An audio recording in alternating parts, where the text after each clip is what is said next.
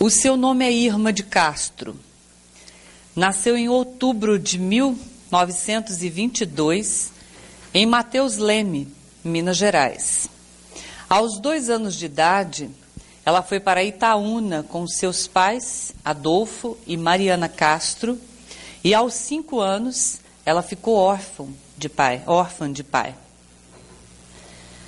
Desde menina, passou muitas dificuldades porque era portadora, desde criança, de uma doença nos rins, uma nefrite que com o tempo se tornou crônica. Ela era conhecida entre todas as pessoas como uma, uma menina, uma jovem portadora de uma inteligência fina. Era muito bonita, muito espontânea, dona de uma alegria sem fim. Ela era tida na sala de aula porque cursou em Taúna o curso normal.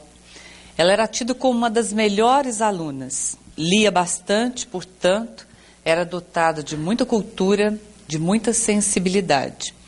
Mas já no segundo ano normal, ela teve que se ausentar dos estudos porque a doença foi se agravando cada vez mais e ela ficou impossibilitada de ir à escola e de continuar nos seus estudos. Quando ela passou por um tratamento e as dores cederam um pouquinho mais, e ela pôde então encontrar um certo alívio naquela enfermidade que a acompanhava desde criança, ela com sua irmã, Alaide, pois ela possuía mais quatro irmãos. Ela foi para Belo Horizonte, que é uma cidade próxima, né, de Itaúna, uma cidade, era a capital, naquela época, uma capital gostosíssima de se viver, e ela foi tentar uma colocação profissional. Em lá chegando, ela conhece aquele que seria o seu futuro esposo, Arnaldo. Os dois tiveram um encontro de almas, porque já eram almas muito conhecidas. E eles então viveram um amor que durou muito pouco tempo, porque logo que se casaram, a doença retornou em fases muito agudas.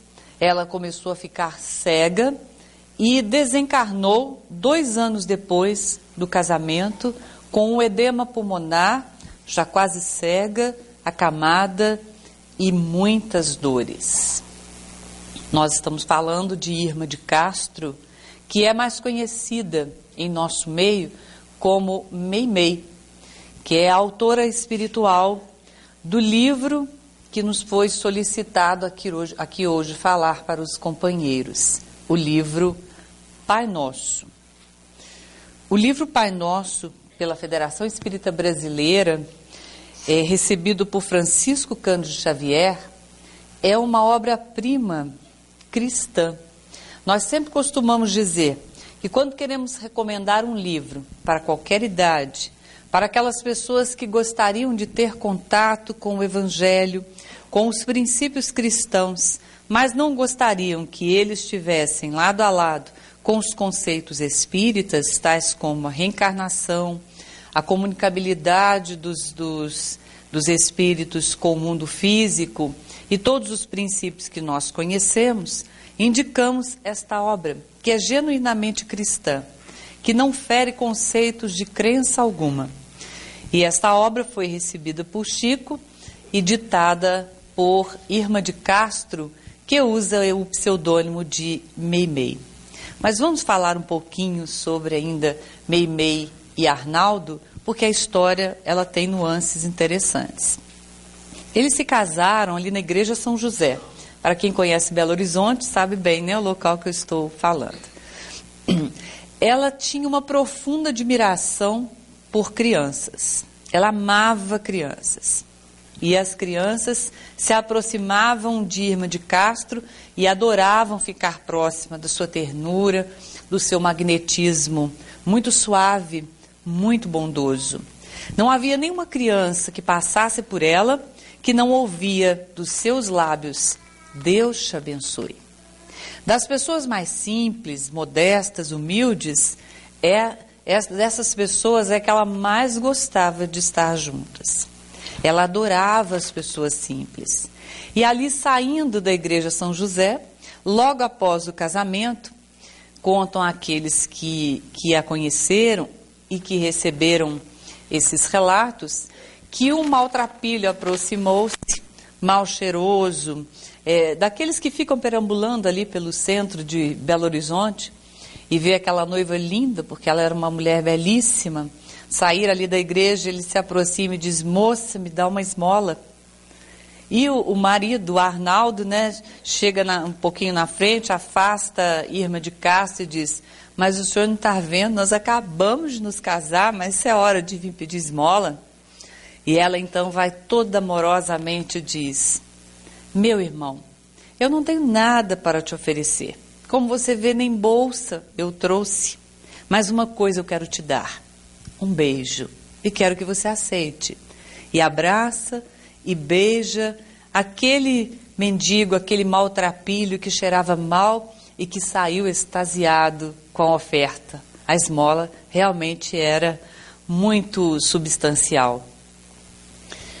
É, eles tiveram uma vida de muito, de muito amor, de muita partilha, mas com uma diferença religiosa muito grande, porque a irmã de Castro, Meimei, era profundamente religiosa, muito católica, fervorosa.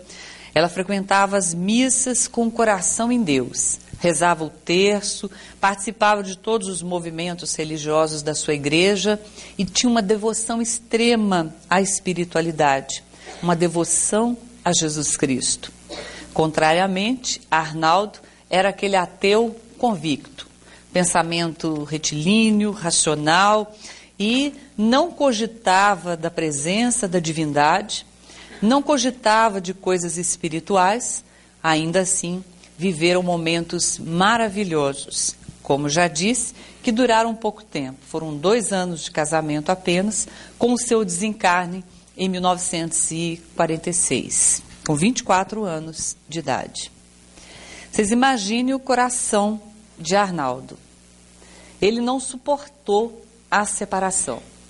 A angústia tomou conta do seu ser, ele não encontrava alegria em absolutamente nada, porque Meimei era realmente a alma da sua alma. Era aquilo que no seu momento de vida lhe dizia que valia a pena viver. Ele estava já muito abatido, quase entrando em processo depressivo, e andava ali pela Avenida Paraná, em Belo Horizonte, tinha 50 dias do desencarne de Meimei. E ele estava então andando cabisbaixo com seu irmão Orlando, que era espírita, e que por mais que tentasse dizer a Arnaldo que ela estava vivendo, que havia havido após a morte, e ele com todo desdém disse, me vem com essas histórias, Orlando, que não existe nada, o que existe é aqui, e o que existia para mim já acabou e coisas assim desse tipo que Arnaldo ia conversando com, com o irmão. Quando então ele, muito distraidamente, ele não percebeu que vinha em sua direção um senhor que trazia alguns livros, alguns papéis nas mãos, e ele esbarra involuntariamente, e quando vê que foram ao chão os livros, os papéis que ele segurava, ele, com muita cortesia, abaixou-se para recolher o material e quando levantou-se para entregar e pedir desculpas daquele esbarrão involuntário, ele olhou para a cara daquele homem e disse assim: Mas o senhor não é aquele tal de Chico Xavier? Porque em 1946, tinham dois anos apenas da publicação de Nosso Lar. E o Chico Xavier já estava naquela fase assim: é o paranormal mineiro, é aquele médium é, todo cheio de faculdades. As revistas no nosso país traziam reportagens. O Chico Xavier começou a ficar conhecido. E o Arnaldo, certamente, já deveria ter visto alguma fotografia, lido alguma entrevista, alguma notícia em algum jornal, revista do nosso país. E ele então assustou-se quando olhou para Chico e disse: Mas o senhor não é o tal do Chico Xavier? E ele disse: Arnaldo, Arnaldo, mas como você está triste, abatido, saudade da nossa querida Meimei, ele leva um susto, leva um choque muito grande. Primeiro está frente a frente com esse tal de Chico Xavier. Segundo, ele sabia o nome dele. E o que é pior, sabia o pseudônimo de sua esposa, que era um segredo entre eles. Ninguém conhecia a Irmã de Castro por Meimei senão o Arnaldo, o seu esposo. Isso surgiu o seguinte: quando eles começaram romance, quando eles se envolveram é, amorosamente, eles leram um, um, trecho de um escritor é, oriental, um escritor japonês, que em alguns contos o personagem chamava-se Meimei. E era toda uma história amorosa, porque em. Aliás, ele era chinês. Em chinês, Meimei significa amor puro. Eles lendo então aquela obra, Arnaldo resolve olhar para a irmã de Cássia e diz: Você é meu amor puro, você é minha Meimei. E aí o apelido pegou. Mas isso era uma coisa muito carinhosa, muito íntima, que só Arnaldo sabia. E aquele homem, o Chico, pergunta pela, pela Meimei, usando então o um nome que só ele conhecia. E ele, assustado, sem poder dizer palavras, o Chico Xavier ainda avança e desafia aquele ateu de bom coração, que é Arnaldo. E disse assim: Tire da sua carteira, Arnaldo, aquela fotografia da nossa princesa Meimei. E ele então fica ainda mais, mais assustado, né? Quando tira da carteira a fotografia da noiva que partira. E ele diz assim: A nossa princesa, Arnaldo, está querendo muito falar com você. Aí que, que ele abalou mesmo, né? Não acreditava nem em Deus. Agora, ela ainda falar com ele depois de morta? Bom, mas a saudade, o amor e toda aquela situação levaram com é, Arnaldo a participar das reuniões com Chico e Memei então da sua primeira mensagem através do Chico, dirigida ao seu querido amor Arnaldo. O Arnaldo é, é o Arnaldo Rocha, ele está encarnado, ele tem hoje 85 ou 86 anos, reside em Belo Horizonte, frequenta a União Espírita Mineira. Ele esteve no Congresso Espírita em abril, em Brasília, fez uma bonita palestra com depoimentos do seu convívio com Chico Xavier, de todas é, as, as lindas mensagens que ele pôde compartilhar no convívio com Chico Xavier. Interessante que, se na vida física ela, Meimei, tinha uma predileção pelas crianças, um amor infinito pelas crianças, no mundo espiritual, segundo informações do Chico, ela é tida como a tutora, a educadora adorável das crianças. E o seu nome tem sido, para nós aqui no plano físico, inspiração para muitos trabalhos em prol da criança. Muitas creches, muitos orfanatos, muitas casas de abrigo foram fundadas no nosso país, tendo como inspiração a figura de Meimei, de Irma de Castro. E ela orienta, segundo o Chico, do mundo espiritual, todos os movimentos que visam a renovação do ser o amparo às crianças, a evangelização do ser na terra infância. Nós então vimos um pouquinho de Irma de Castro, de Meimei, para que nós então saibamos por que ela dirige esta obra especialmente às crianças. Mas antes de entrarmos no livro Pai Nosso, é, há um, um também é, aqueles que biografaram o Chico e outros seres também contam a seguinte história: que certa vez, depois de já ter inspirado tantas pessoas a fundarem lares para as crianças, é, creches, orfanatos, escolas, é, salas de evangelização, ela se viu na necessidade de amparar o esposo que ia contrair um segundo casamento na terra, porque o Arnaldo casou-se pela segunda vez teve filhos, ele é avô. E ela então começou a trabalhar para a aproximação daquela alma que ia estar com ele e ia contrair as segundas núpcias com ele. E conta-se que ela ficou um pouquinho balançada com a situação e teve vontade de, disse, bom, novamente como esposa nessa vida não dá mais, mas quem sabe como filha eu poderia reencarnar e ser filha deles e aí permaneceria ao lado de Arnaldo durante um tempo, como sua filha. Ela então faz um requerimento no mundo espiritual e solicita reencarnar como filha daquele que for o seu esposo, com aquela que seria agora a esposa dele. E eu não sei se por sorte ou por azar dela, né, não sei avaliar, mas o requerimento foi cair na, na mão do Emmanuel. Vejam bem.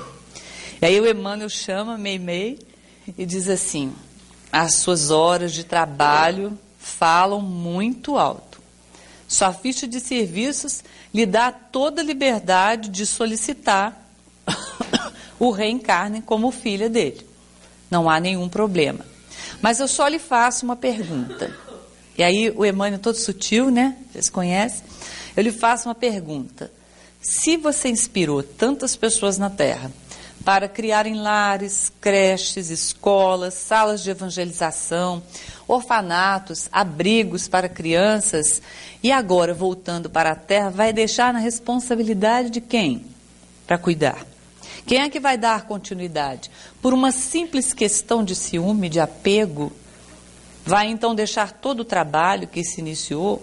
Bom, eu vou enviar este requerimento aos nossos superiores, mas quero lhe deixar claro que ele já vai sair daqui com um não da minha parte. Bom, é claro que ela desistiu, né? Vê lá, qualquer um de nós, um não do Emmanuel, que, que outro sim que a gente ia querer? E, e aí, como diz depois esse, esse biografando do Chico, disse assim, e o Chico Xavier diz, graças a Deus ela ficou lá no mundo espiritual e continuou amparando os serviços de evangelização infantil na Terra. Aliás, é o Emmanuel que prefacia essa obra. E logo no prefácio ele diz assim: Meimei trouxe à Terra as fulgurações do seu coração, trazendo a prece de Jesus, a prece do Pai Nosso, às crianças. Ela teceu contos, comentários, como se fora um poema, histórias e observações, relembrando as lindas mensagens de nosso Senhor Jesus Cristo. Emmanuel diz que esta obra de Meimei ela vem para a terra fazendo-nos recordar a oração do Pai Nosso e também para que as almas infantis possam, desde início, saber do valor da oração e da importância da chamada oração dominical, por ser a oração de Dominus, que no latim significa Senhor. Por isso, a oração do Pai Nosso é considerada a oração de Dominus, ou a oração do Senhor, a oração dominical.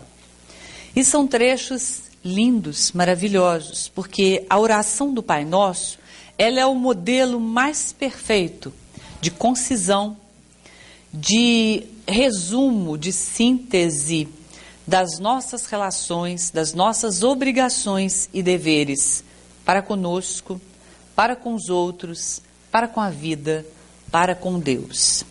Não foi em vão que os discípulos, muito acostumados com uma maneira judaica de proferir suas preces, de relacionar-se com o Criador de uma maneira dogmática e formalista, eles tivessem, eles, produto da crença judaica, tivessem dificuldades de estabelecer relações com Deus. E certa vez, aproximando-se de Jesus, lhes rogaram o ensinamento da prece. Senhor, ensina-nos a orar. E Jesus estabelece, após esta súplica dos discípulos, algumas prerrogativas para a oração, dizendo que não era por muito falar que nós seríamos ouvidos, e que quando quiséssemos falar com o Pai, que nós buscássemos num quarto em secreto e falássemos aquilo que o nosso coração pedisse. Mas ensinou aos discípulos: quando quiseres orar, orai assim. E profere a linda prece do Pai Nosso, que Meimei trabalha neste livro aqui, frase por frase, para que o espírito infantil vá compreendendo como é que o ser deve buscar o Criador, como que a criatura deve estabelecer ligação com o Criador. Ela então começa dizendo: Pai nosso que estás nos céus. Revela-nos o Espírito Meimei que talvez seja esta a maior revelação que Jesus pôde trazer à Terra. É, trazer ao conhecimento de todos nós a paternidade de Deus, que era uma coisa nova. As nossas relações com o Criador, elas não envolviam a noção de paternidade. E quando Jesus traz esta revelação, é a mais sublime de todas que ele trouxe. E todas as vezes que nós então proferi, proferimos na prece, Pai nosso, nós estamos reforçando a paternidade divina, estamos nos colocando na posição de filhos de Deus e estamos reconhecendo que outros também fazem da mesma forma, porque não é meu pai, é nosso pai. Estabelece Emmanuel em outra obra que Deus deve ser, o Espírito Universal de Deus, deve presidir todas as nossas ideias, sentimentos, pensamentos e ações. E que depois do amor de Deus, nós deveríamos ter como roteiro o amor à humanidade. Porque diz Emmanuel que sem o amor a Deus e sem o amor à humanidade, ninguém pode estar seguro em nenhuma situação de vida. Ela vai ensinar então às crianças como que se deve proferir sempre entendendo que Pai Nosso significa nós, espíritos, criaturas, em plena sintonia com aquele que nos criou, Deus, nosso Pai. E reconhecer a bondade dele em toda e qualquer situação. Ela vai explicar aqui que o espírito, quando atinge um nível que ela chama de raciocínio justo, de elevado padrão de raciocínio justo, ele passa a reconhecer em qualquer situação, em qualquer trecho da vida, a bondade, a paternidade divinas. Depois ela vai ensinar, no santificado seja o teu nome, que Jesus poderia, segundo ela, que era direito dele, escolher viver de maneira isolada, num lugar de sua predileção, de sua preferência, e ali ficar em comunhão com o Pai em preces, em meditações, em colóquios tranquilo, tranquilos. Mas ao invés disso, Jesus escolheu santificar o nome de Deus durante toda a sua trajetória, auxiliando os seus irmãos de caminhada, auxiliando a humanidade. E que a nossa vida, diz ela, também deveria ser assim. Este poema de santificação do nome de Deus, no reconhecimento de nossa tarefa, no reconhecimento de nossos deveres perante a própria consciência. Para que ela não fique muito filosófica e que as crianças entendam o seu raciocínio e a mensagem de Jesus através da oração do Pai Nosso, ela vai entre uma e outra dissertação, ela vai recheando com um poema, com uma história, e são elas belíssimas. E eu gostaria de transmitir a que ela, ela utiliza para é, colorir o santificado seja o teu nome, porque é de uma singeleza sem fim. Narra a seguinte história, o Espírito Meimei, estudando a frase: santificado seja o teu nome. Ele era André, um escravo muito bondoso e muito resignado. Na fazenda onde trabalhava, quando o feitor lhe exigia serviço mais pesado, da boca de André, ele havia aprendido assim, só sabia sair. Louvado seja Deus. Quando um companheiro seu, escravo também, queria lhe chamar a atenção e distrair das tarefas, André olhava, olhava o alto e dizia: Não, vamos trabalhar. Louvado seja Deus. E assim André permaneceu santificando o nome do Senhor, cumprindo as suas obrigações. Quando então a euforia tomou conta daquela fazenda, porque ali chegara a notícia de que a escravidão acabou. Não existe mais, ninguém pode nos escravizar. E aí então saíram numa alegria sem fim, os escravos em debandada, para aqui e acolá, procurando um lugar ao sol. André aguardava, porque olhava para o patrão e achou o patrão abatido, doente, porque a miséria batia a porta daquela fazenda, que agora não tinha mais braços escravos para levar ali a riqueza, para levar ali a fartura, para cuidar da lavoura, no trato dos animais. André, condoído da situação do patrão, fez com que ele dele se aproximasse e disse: André, meu bom escravo, agora estou na miséria e estou doente. Peço-lhe, André, por caridade, não me abandone. Continue aqui comigo, trabalhando, como sempre fez. André então olha para o alto e diz: Sim, meu senhor, louvado seja Deus.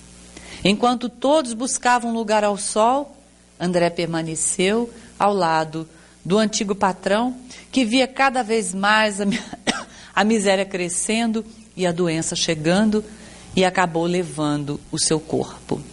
André permaneceu ao lado do patrão até o último dia, vendo o seu corpo doente, cansado, ir embora. Quando então ele viu-se sozinho. Quando a solidão tomou conta do seu coração, ele olha para o alto e diz: Louvado seja Deus. Ele quis trabalhar, mas o corpo ao quebrado, ele também cansado e doente, já com a cabecinha branca, ele só pôde esmolar. E cada pedaço de pão que lhe chegava, cada trapinho para cobrir o seu corpo, ele agradecia, dizendo: Louvado seja Deus. Uma noite, na sua choupana, ele ardendo em febre na cama, ele então viu que uma visita chegava, numa hora até inoportuna. Quem é que nesta noite tão fria e escura aproxima-se da minha humilde choupana? Acho que é um anjo, só pode ser. E era uma luz intensa chegar, e ele então olhava e dizia: Louvado seja Deus. E o anjo então disse: André, o nome do Senhor foi santificado em sua boca durante toda a sua existência. E hoje aqui, aqui vim, André, te buscar, porque o Senhor disse que agora quer que você santifique e louve o seu nome no reino dos céus. E então no outro dia, a choupana, a choupana tranquila e silenciosa recebe a visita de alguns transeuntes que encontram um corpo de um negro muito velhinho, de um antigo escravo ali morto. Mas os passarinhos, lindas aves, que ficavam em cima da choupana, cantavam, e todos que ali passavam pareciam ouvir, no canto das aves, louvado seja Deus. É assim, com histórias dessa natureza, desta singeleza, que Meimei vai ensinando aos corações infantis a prece do Pai Nosso e a importância de nós, os seres espirituais na Terra, não nos esquecermos jamais da nossa divindade e da nossa ligação com aquele que nos criou e com aquele que vela por todos nós. Venha a nós o teu reino, e diz ela assim: Ah, meus amiguinhos, minhas crianças, quando à noite a gente na escuridão diz: Vem a luz, nós temos que oferecer a candeia, a lâmpada, para que a luz chegue. Quando rogarmos ao Senhor, venha a nós o seu reino, ele também solicita que nós utilizemos da boa vontade e façamos a nossa oferta. E é claro, numa linguagem própria para o coração infantil, Meimei vai, vai explicar aquilo que só nós vamos aprender na idade mais madura da vida. Que o reino dos céus, como diz Paulo aos Romanos, não é comida, não é bebida, mas é alegria, paz e justiça no Espírito Santo. O reino de Deus não é bebida, não é comida, mas é paz, justiça e alegria no Espírito Santo. Só depois de muito tempo que nós vamos entendendo que o reino de Deus é conquista interior e que é a integração do ser com o cósmico, que é um estado de alma que vai crescendo e se desenvolvendo dentro de nós, afastando aqueles pensamentos que nós possuímos de que o reino de Deus é alguma coisa para depois da morte? Ou é algum espaço geográfico que existe no universo, com um lugarzinho reservado para nós. Nós vamos entender que quando Jesus solicitou-nos proferir na prece do Pai Nosso, venha a nós o teu reino, é como se nós estivéssemos reconhecendo que faz parte da nossa estrutura espiritual a construção deste estado de consciência e de alma que prevê e que antevê uma quietude interior, uma harmonia de consciência, uma total integração com o Senhor e uma entrega absoluta às forças superiores da vida. Nós vamos então entender porque Jesus, no Evangelho de Lucas, nos diz: o reino de Deus não tem aparência exterior. E nem dirão, ei-la aqui, ei-la colar. O reino de Deus está dentro de vós. Seja feita a tua vontade, assim na terra como nos céus. Ensina-nos o Espírito Meimei, porque nós somos crianças espirituais. Muito embora seja um livro dirigido à infância, mas o seu conteúdo, ele abrange a necessidade do nosso mundo interior, por ser o mundo interior ainda infantil, que porta ainda algumas características da infância, como, por exemplo, a necessidade de ser protegido, de ser velado, de ser é, estimado, de fazer pirraça de vez em quando, de querer chamego, de ficar de cara fechada, são ainda é, características da alma na sua infância espiritual. E quando ela diz: Seja feita a tua vontade, assim na terra como nos céus, ela vai ensinando essa alma que ainda está na sua infância para amadurecer e entender que não que a vontade de Deus possa ou não possa ser cumprida, porque isso ela sempre será, mas como a vontade de Deus deve ser cumprida na, cumprida na nossa vida com alegria. Este é o ensinamento desta, desta obra nesta parte. A vontade de Deus sempre será cumprida. Mas como é que é que a vontade de Deus pode ser cumprida nas nossas vidas?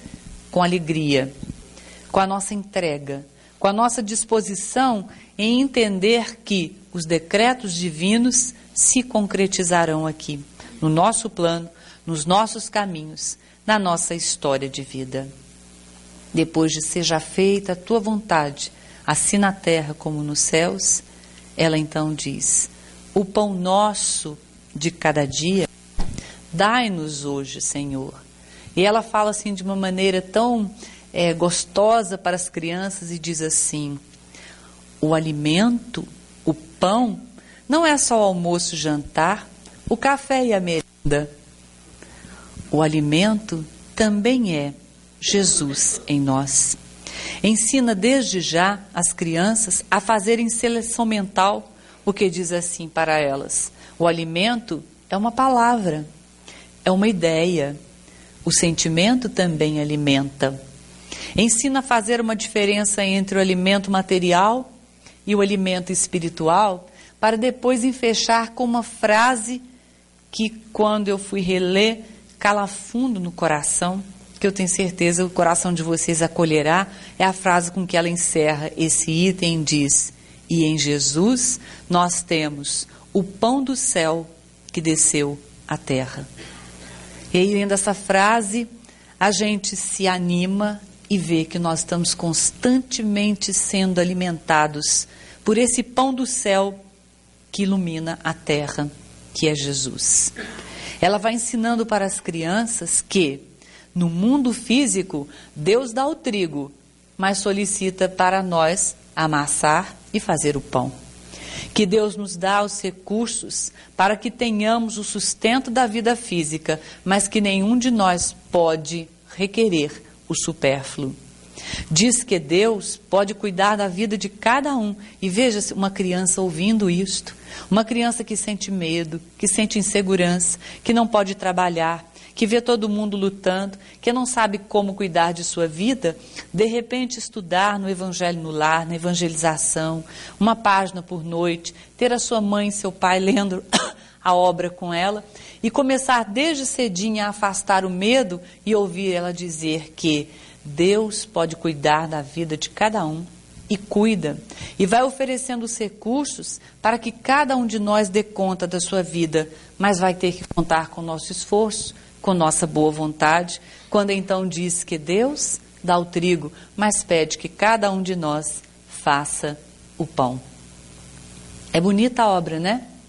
É linda a obra. A gente olha às vezes a obra numa, numa prateleira, numa livraria e fala assim: olha que gracinha, livrinho para crianças, né? E começa a folhear.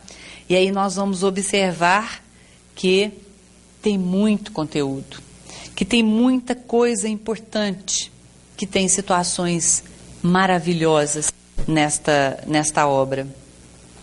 Depois ela então diz: perdoa as nossas dívidas, assim como nós perdoamos aos nossos devedores.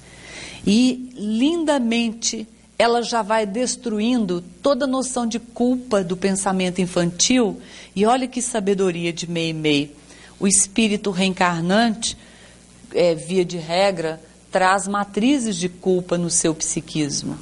Por isso é gerado às vezes tantos traumas, tantos temores desde a infância, por, por muitas matrizes de culpa que o espírito traz. E ela já elimina isso explicando às crianças que na terra tem erro, mas todo mundo pode reparar os seus erros. E é perdoando uns aos outros que ela diz que isto é doar amor e doar caridade, é que nós vamos então conseguindo viver, avançar. Ela fala da necessidade do perdão mútuo e vai então dizendo quando ela diz perdoa, perdoa as nossas dívidas como nós somos perdoados, ela já vai dizendo que é possível que nós tenhamos dívidas sim, que nós que é, contraiamos dívidas uns para com os outros. E o fato de contrair dívidas nos solicita perdoar essas dívidas uns dos outros. E depois ela vai fechar este capítulo dizendo que o silêncio pode ser uma forma de perdão e uma das mais belas formas de perdão. Este trecho eu gostaria de ler para vocês. Vê que página que está aqui.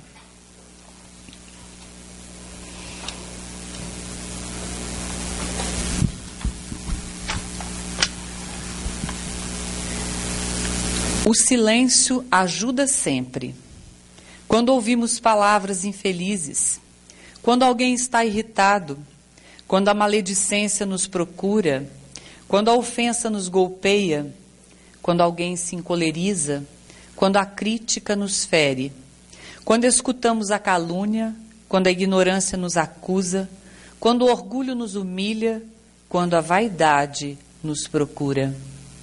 O silêncio é a gentileza do perdão que se cala e espera o tempo.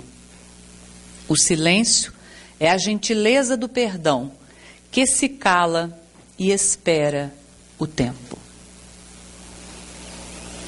Então vamos continuar, já estamos encerrando a prece do Pai Nosso. É, o livro é muito rico, eu estou tentando sintetizar. Eu falei para os meninos aqui de Babacena, vocês me dão um aperto, né? me dão um livro para criança para falar para adultos, né? Aí o Luciano todo, todo fala assim, ah, porque você é educadora. Olha só a desculpa dele. Então, é, já, já, ele é de uma riqueza sem fim. Eu, eu tive até dificuldade para trazer um conteúdo que não os cansasse, que não, não me alongasse muito, mas é um, uma riqueza sem fim, o livro Pai Nosso de Meimei. Onde que nós paramos? Perdoa as nossas dívidas, assim como nós perdoamos aos nossos devedores. Não nos deixes cair em tentação. Esse é um capítulo maravilhoso. Ela tem uma história linda que eu não vou contar, porque eu gostaria que depois vocês lessem.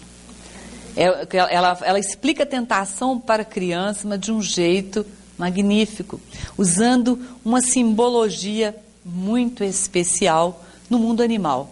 Mas é maravilhosa a história. Depois vocês vão ler, porque tem muita coisa que realmente não vai dar para nós passarmos. Mas uma coisa especial nessa, nesse trecho da tentação é que ela trabalha aquilo que nós sabemos que a doutrina nos ensina. A tentação é necessária e ela não é de fora para dentro. A tentação são alguns estímulos do mundo exterior para provocar aquelas coisas que estão guardadas dentro de nós. Como diz Tiago na sua carta, cada um é testado, é tentado na sua própria concupiscência. Nós todos somos tentados e seremos sempre naquilo que é a área de fragilidade em nós. Porque a tentação é um sistema de aferição do mundo divino. É aquele compromisso que nós vamos assumindo e vamos angariando material, lições, vamos passando por situações as mais diferentes e depois nós precisamos, como os alunos passam na escola, precisamos passar por um sistema de aferição do nosso adiantamento, do nosso progresso. E este sistema de aferição aqui no planeta Terra se chama tentação. E aí nós vamos sofrer tentações variadas, todas elas buscando aquela fortaleza que nós já deveríamos ter engendrado em nós, para ver como que está o nosso adiantamento. E nós até gostamos muito de interpretar esta, esta passagem, primeiro considerando que todos nós somos tentados frequentemente. Somos tentados nas nossas fragilidades. Mas quando tivermos em tentação, nós rogamos a Deus, Senhor, mantenha-nos de pé. Porque quando a tentação chega para ferir o nosso adiantamento, é preciso que nós triunfemos sobre ela. Não há mal nenhum, não é demérito nenhum nós sermos tentados nisto ou naquilo. Isto faz parte do nosso é, caminhar evolutivo. O problema é quando a gente cai quando é em tentação. Por isso é que a gente roga ao Senhor: Senhor, quando é em tentação, não nos deixe cair. Quer dizer, deixa ser tentado, mas caminhando, né? De pé, erguido e não quedando-me diante da tentação. Ela não vai dizer com essas palavras, que são um tanto quanto filosóficas para um cérebro infantil. Mas ela vai ensinar que cada um é tentado naquilo que ainda tem estímulo, que ainda é para, para que é que tem é, interesse naquilo que ele tem predileção e como é que nós devemos lidar com tais situações. Por último, então, ela vai fechar na linda é, é, na linda, na linda frase: livra-nos do mal, porque teu é o reino, o poder e a glória. E aí ela vai ensinar uma coisa fabulosa: que o mal não é de origem divina. Porque se o mal fosse de origem divina, por que é que Jesus estava ensinando a gente a orar e pedir a Deus para livrar a gente do mal?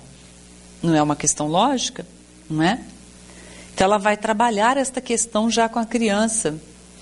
Livra-nos do mal, quer dizer, o mal não é necessário. O mal é criação nossa. E ela vai trabalhar aqui que Deus pode realmente nos livrar de situações difíceis, pode livrar sim o mal da nossa vida, pode afastar situações problemáticas se nós não tivermos compromisso com elas.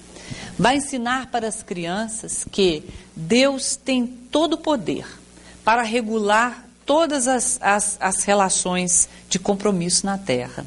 Ela vai dizer que aquilo que não está na nossa pauta de compromisso pode ser retirado, pode ser suavizado, aliviado, atenuado, e que todas as vezes que a criatura busca o Criador e solicita isso, Senhor, livra-nos do mal, é como se nós estivéssemos dizendo: Senhor, tudo aquilo que possa chegar à minha porta, mas que eu não preciso passar, deixa de lado. E sabe como que ela vai explicar isto? Contando esta história. Esta eu vou contar para vocês. Num país europeu, uma tarde muito chuvosa, tempestade, um frio tremendo, um maquinista preparava o trem para fazer uma viagem. Os vagões estavam lotados. A viagem seria muito difícil, porque a chuva era intensa e estava um tanto quanto perigoso. Os passageiros, após se acomodarem nos vagões, o maquinista, antes de acionar a locomotiva, roga as bênçãos de Deus e faz a prece do Pai Nosso. Ele ora quietinho ali na sua cabine de trabalho, busca o Senhor e pede a proteção. E começa a viagem, que não foi nada tranquila, porque a chuva era intensa, a tempestade ia cada vez mais tomando conta, quando então o maquinista, a noite muito escura e densa, quando o maquinista percebe, nos faróis da locomotiva localizaram alguma coisa que pareciam dois braços humanos sinalizando lá na frente. Ele então imediatamente para o trem e fala: Mas o que é que está acontecendo? Deve haver algum perigo aí na frente, senão essa pessoa não se arriscaria entrar assim no meio da, da, da linha, de, de, linha de ferro e ficar acenando os braços. E os passageiros ficaram todos preocupados, a chuva estava intensa, ele desce, muitos descem com ele, curiosos, o que é que estava acontecendo.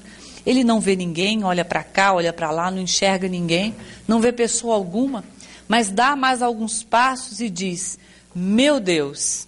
E os passageiros foram se aproximando. Nós fomos salvos aqui de um perigo. A, a inundação tinha coberto a ponte e tinha levado a ponte que o trem ia passar. Todos foram salvos por aqueles dois braços. Porque se o trem permanecesse, eles iriam cair num precipício e provavelmente ninguém se salvaria. Eles ficaram todos muito emocionados. E um passageiro disse: Mas onde está essa pessoa? Nós temos que agradecer. Ele salvou a nossa vida, nos, nos tirou este, este perigo. E eles procuravam aqui e ali, não achavam nada, quando o maquinista, olhando para os trilhos, viu um morcego enorme, é, agonizando, as suas asas, aquele bicho que causa asco e temor em muitas pessoas, aquelas asas de morcego no farol grande do, do trem pareciam dois braços humanos, mas eram suas asas abrindo e fechando. Pegou aquele morcego ele estava ainda com um pouquinho de vida, mas estava por um fio. E o maquinista teve uma atitude. Ajoelhou-se ali, debaixo de chuva, na, na linha do trem, com o morcego nas mãos, e fez: Pai nosso que estás nos céus. E fez a oração do Pai Nosso. Quando ele termina, porque mas livra-nos do mal, porque teu é o reino, o poder e a bondade, foi um silêncio absoluto. E para a emoção do maquinista, ele olha para trás, estavam todos os passageiros ajoelhados, acompanhando a prece em favor daquele ser, daquele pequenino animal que havia salvado as, as, aquelas vidas. E Meimei fecha essa história como se cada criança, desde cedo, cada espírito em corpo infantil, pudesse reconhecer que Deus livra-nos daquele mal que não é para nós passarmos. Que Deus se utiliza de todas as formas da vida para mostrar sua bondade, para mostrar sua misericórdia, para cuidar de cada um de nós. E que nós precisamos entender que Ele atua nas nossas vidas até naqueles momentos de contrariedade, de dificuldade, situações conflitantes, situações que não estão no nosso domínio. Ele está atuando ele está cuidando. E assim então, diz Emmanuel, Meimei traz à terra a mensagem sublime de Jesus na oração do Pai Nosso. Escreve a Chico Xavier e solta as fulgurações do seu ser, do seu coração, para que a terra pudesse novamente receber o pão do céu, que é Jesus Cristo.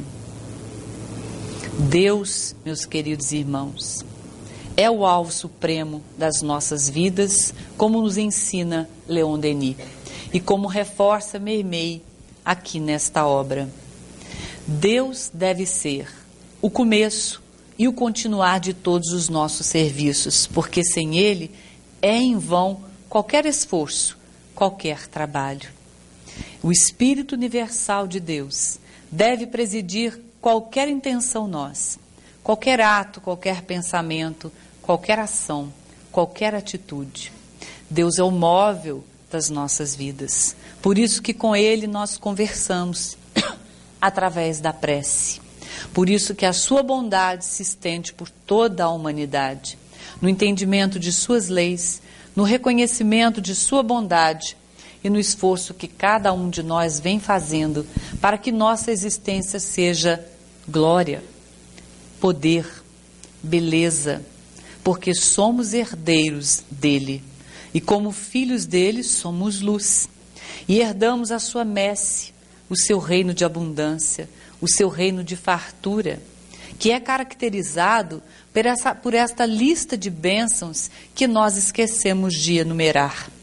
A nossa própria encarnação, o alimento afetivo que recebemos, a bênção do trabalho, o contato com a natureza, um coração amigo, uma afeição sincera, um compromisso, uma dificuldade que nos faz crescer, uma tentação que afere os nossos valores, o nosso adiantamento.